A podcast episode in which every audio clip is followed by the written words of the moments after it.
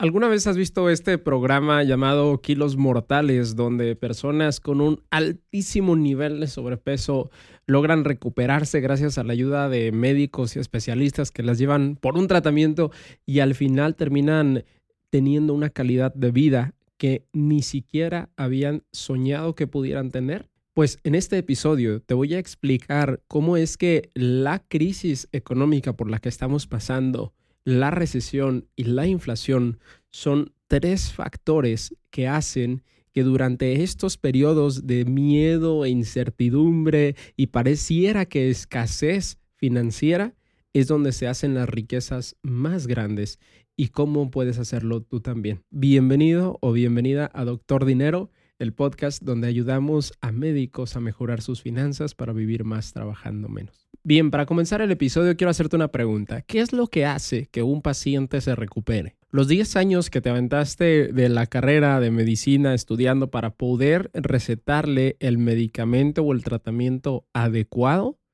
o que este paciente tenga la disciplina de seguir ese tratamiento o tomarse el medicamento para poder recuperarse.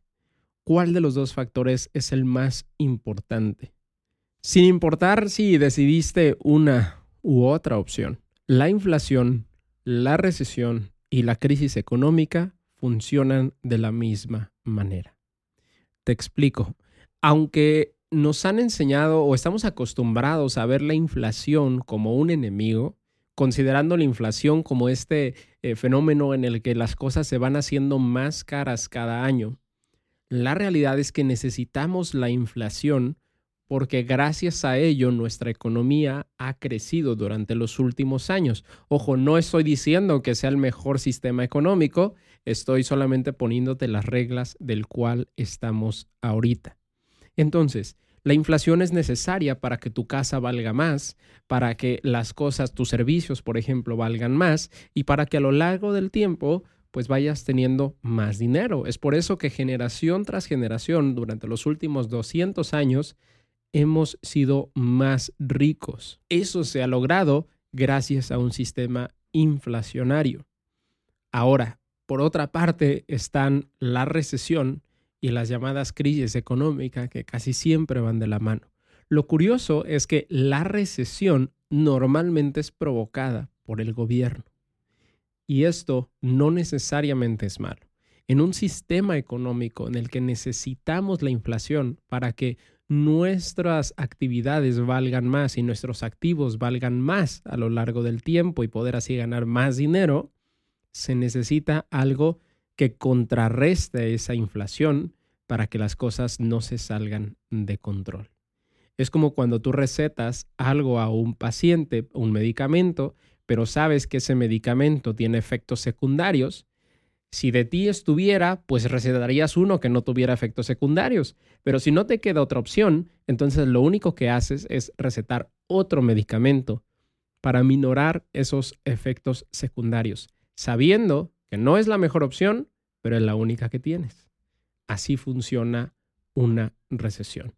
La recesión lo que hace es controlar o apagar la inflación durante un periodo de tiempo para que las cosas no se salgan de control y no suceda eh, como en países como Argentina o Venezuela, en los que de pronto de un año para otro ya su moneda vale muchísimo menos.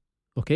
Entonces, así es como funciona y por eso es que el gobierno continuamente nos orilla a épocas de recesión. La recesión lo que crea es una crisis económica, porque la recesión lo que hace es subir las tasas de interés para que los bancos cobren más interés, para que las empresas tengan menos dinero, para que despidan a más gente, la, la tasa de desempleo aumente y esto haga que las personas en vista de todos estos factores consuman menos, gasten menos dinero y por lo tanto ahorren más y por lo tanto se endeuden menos y por lo tanto la tasa de crecimiento de los precios se estanca o baja. El objetivo es que baje, pero hay veces en las que se estanca solamente. Sin embargo, ya sea que baje o que se estanque, es un periodo de tiempo en el que ayuda a que las personas vuelvan a tener liquidez, vuelvan a tener dinero suyo y no dinero prestado, porque su tasa de ahorro va aumentando y su tasa de gasto va bajando, y por lo tanto, después de cierto tiempo, estén listos nuevamente para consumir, y ahí es donde la recesión es detenida y comenzamos una nueva etapa de inflación. En esta época de recesión como la que estamos viendo ahorita, en esta época de crisis económica, lo curioso es que se crean las fortunas más grandes. Pero ¿cómo es posible que de una situación tan negativa económicamente salgan resultados tan positivos para cierto número de personas? Precisamente es la diferencia entre un paciente que se recupera y un paciente que no el tratamiento recetado por el médico es exactamente el mismo. Es un tratamiento hecho a su medida, pues. Pero las decisiones que toma el paciente durante ese periodo determinan los resultados que va a tener. Y en este punto en el que estamos en medio de una recesión muy anunciada o de una eh, pequeña crisis económica, las decisiones financieras que tomes van a determinar si sales de esto igual o peor a como entramos, o si sales pero mucho mejor. La ventaja de una crisis económica o de una recesión es que nos presenta tremendas oportunidades para capitalizarnos, para volver a tener más dinero y para que ese dinero que tenemos, sea poco o mucho, se multiplique en los próximos años. Esto lo hacemos principalmente, como ya te lo he comentado en otros episodios, comprando activos que estén infravalorados de empresas que estén sólidas a lo largo del tiempo y que por lo tanto, cuando nosotros estuvimos invirtiendo en medio de todo el miedo y toda la incertidumbre, hagan que cuando se recupere esta otra etapa de inflación, que te digo que una necesita la otra. Entonces, cuando la balanza se voltee y que diga el gobierno, sabes que ya fue mucha recesión, ahora otra vez podemos inyectar estímulo eh, para que la gente vuelva a consumir y otra vez empieces a ver ofertas y otra vez empieces a ver préstamos más baratos y demás, tú ya estés listo. No se trata de solamente ver los efectos y reaccionar a los efectos, sino de ver las causas y estar listo para tomar acción desde que las causas se están originando. Entonces, en medio de todo esto, como te comentaba, hoy salieron los datos de inflación.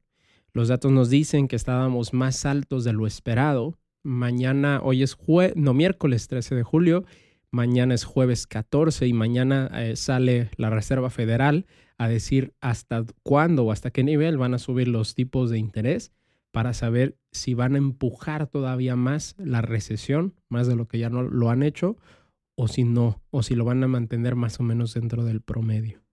Lo más probable hasta ahora es que vayan a tener que ser más agresivos y que la recesión que estamos viviendo sea un poquito más fuerte, porque la inflación fue más fuerte. ¿Ok? Pero a pesar de que vas a empezar a notar un montón de noticias negativas y, mucho miedo dentro de las personas, te decía que esta es la época donde más dinero se hace porque es cuando se toman decisiones, ¿ok? Cuando cambiamos los hábitos de consumo que tenemos, es la oportunidad que tenemos de sanear nosotros nuestras finanzas, comenzar este hábito de inversión en un periodo en el que los precios están por debajo de su valor normal y entonces al salir de esto, al cambiar nuevamente el periodo, nosotros estemos posicionados en un lugar de tremenda ventaja respecto al resto de las personas.